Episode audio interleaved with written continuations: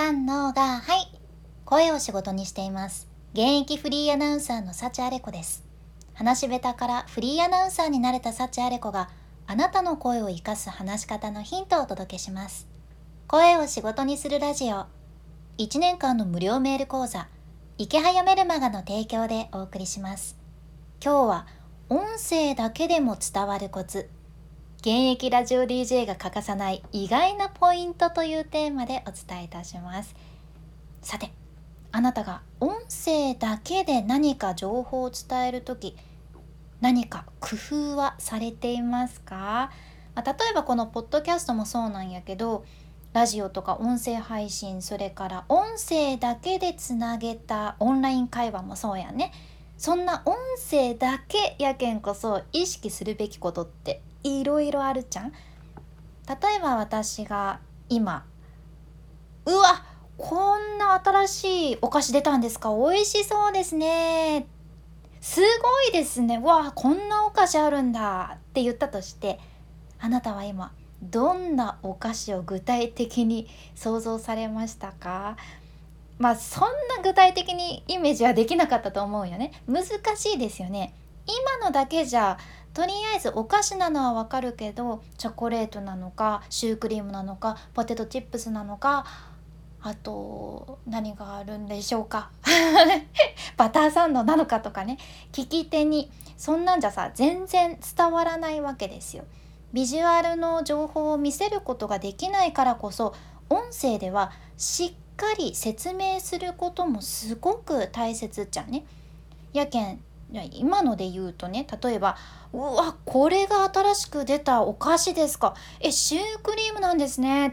これしかもめっちゃ大きい。バスケットボールぐらいあるじゃないですか。とかねちょっとかなり大きすぎましたけどずっしり重いんですね。って。しかもわ中はクリームが2層になってて抹茶クリームと生クリームですかね。わこれは美味しそうですね。すごいですね。とか言うとさっきよりはなんとなく具体的にイメージができたと思うんです。自分にしかわからない情報を音声だけやけんね。しっかり説明して補足してあげるのってすごく重要なことなんですよ。で今回はその補足するっていう中でもちょっとこう業界の裏話も交えながら実際に私幸あれ子がラジオで伝える時に欠かさないようにしている大切にしているポイントをお伝えいたします。でも早速ねそのポイントっていうのがご一緒している人の特徴をできるだけ伝えるっていうことじゃね。私幸あれ子はラジオ DJ 歴今8年目なんやけど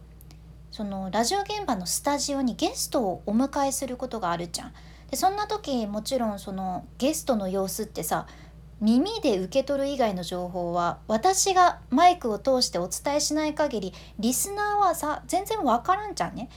で例えばさ昔私自分が担当していたラジオ番組で藤井フミヤさんをゲストにお迎えしたことがあったんです藤井フミヤさんっていわばもう元チェッカーズのもうかっこいいボーカルでいらっしゃいますが私がねその時とにかく藤井フミヤさんからいい匂いがするってもうなんか色気を感じるすごくいい匂いが漂ってるっていう風にラジオで言ったらね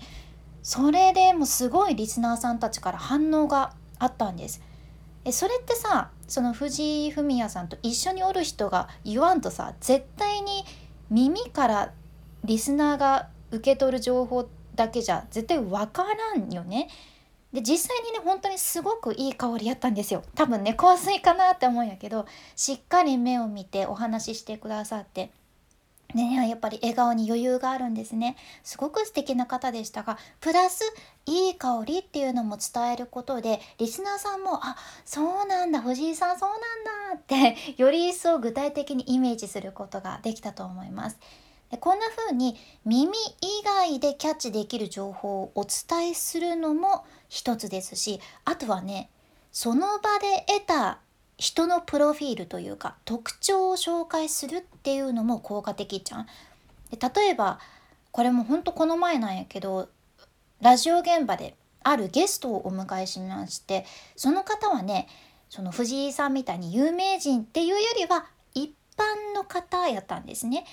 でもこうご自身の活動をされている内容をラジオで紹介するという形やったんやけどその有名人とかじゃない場合ってねやはりリスナーを引きつける力は強くないのが事実なんですよ。まあこれ仕方ないやんね。だってそうやん。例えば、さあお待たせしました。この時間は藤井フミヤさんをお迎えしてお話を伺いますとかっていうのと、お待たせいたしました。この時間は普段はお花屋さんをされています山田太郎さんをお迎えしてお話を伺っていきますとかっていうのとではもうどうしてもねやはり藤井フミヤさんの方がリスナーさんは引きつけられますよね。これも仕方ないじゃん？えとにかくさまず山田さんを知らんじゃんねってなると思うんですよ。山田さん？しかも普段お花屋さんをやってる山田さんですか？ってね 疑問が残りますよね。その状態で山田さんが自分のお話をされたとしてもぼんやりしたよくわからない山田さんの内容なんかさなかなか聞き手に伝わるはずがないじゃん。そんな時にその人のプロフィールまたその特徴を紹介するっていうのが効果的なんですね。でこの前実際に私が行ったのはというか実際に私がラジオで言ったのは山田さんはどこどこ出身で42歳で独身でもう現在本当に恋人を募集中なんですねとか言ってであと何と言っても鼻がスーッと通ってらっしゃって福山雅治さんに似てらっしゃるんですよみたいな感じでこうあえてねリスナーさんが少しクスッと笑ってくれるようなそんな内容をお話ししたんです。でこれだと何も情報がない山田さんよりはあなたの中でもさ山田さんのイメージがなんとなく少し出来上がってちょっと親近感が今湧けませんでしたか？あえー、本当に福山雅治さんに似てるかどうかちょっと置いておいてあそういう人が話してるんだなって最初なるんよねそれだけでも引きつけられ方というか聞き方が変わってくるんですよ。で今回話しとる内容ってあなたの日常でも使えるものなんですね。例えばあなたが人前で話す時なんか誰かとの過去の思い出の話をする時とかあるとするやん。そういう時もあなたがその誰かの特徴を話さない限り聞き手にはその誰かの具体的なイメージは絶対できんちゃうね。やけんできればその人のプロフィールだったり、まあ、見た目とかをね簡単にでも最初に言ってあげると聞き手にはスーッと耳に入ってきやすくなるんです。それだけでもあなたの話の入り方が断然変わってくるんですね。うん、でこれはもちろん普通に話す時もそうやけど特に音声だけで伝える時は要チェックしてほしいポイントです。まあ、今回の学びとしては音声だけでも伝わるコツ現役ラジオ DJ が欠かさない意外なポイントということで、まあ、あなただけが知っている特徴をできるだけ聞き手がイメージしやすいように伝えてあげるっていうことですね。最初に伝えてあげることで話の聞き手への入り方が変わってきます。ぜひ参考にされてみてください。で今回の話と合わせて聞きたい回を画面スクロールして出てくる概要欄エピソードメモに入れています。今日はですね人を引きつける3秒テクニック。最後まで話を聞いてもらう方法という回ですね。こちらも聞き手に話が伝わるそんなテクニックシェアしとるけんぜひ今日こちらも合わせて聞いてみてください。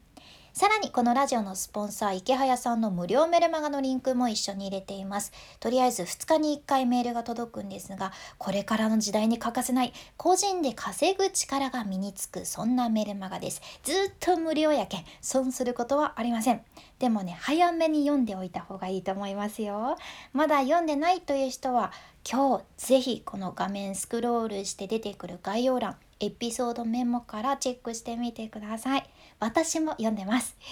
君に幸あれ。ではまた。博多弁の幸あれ子でした。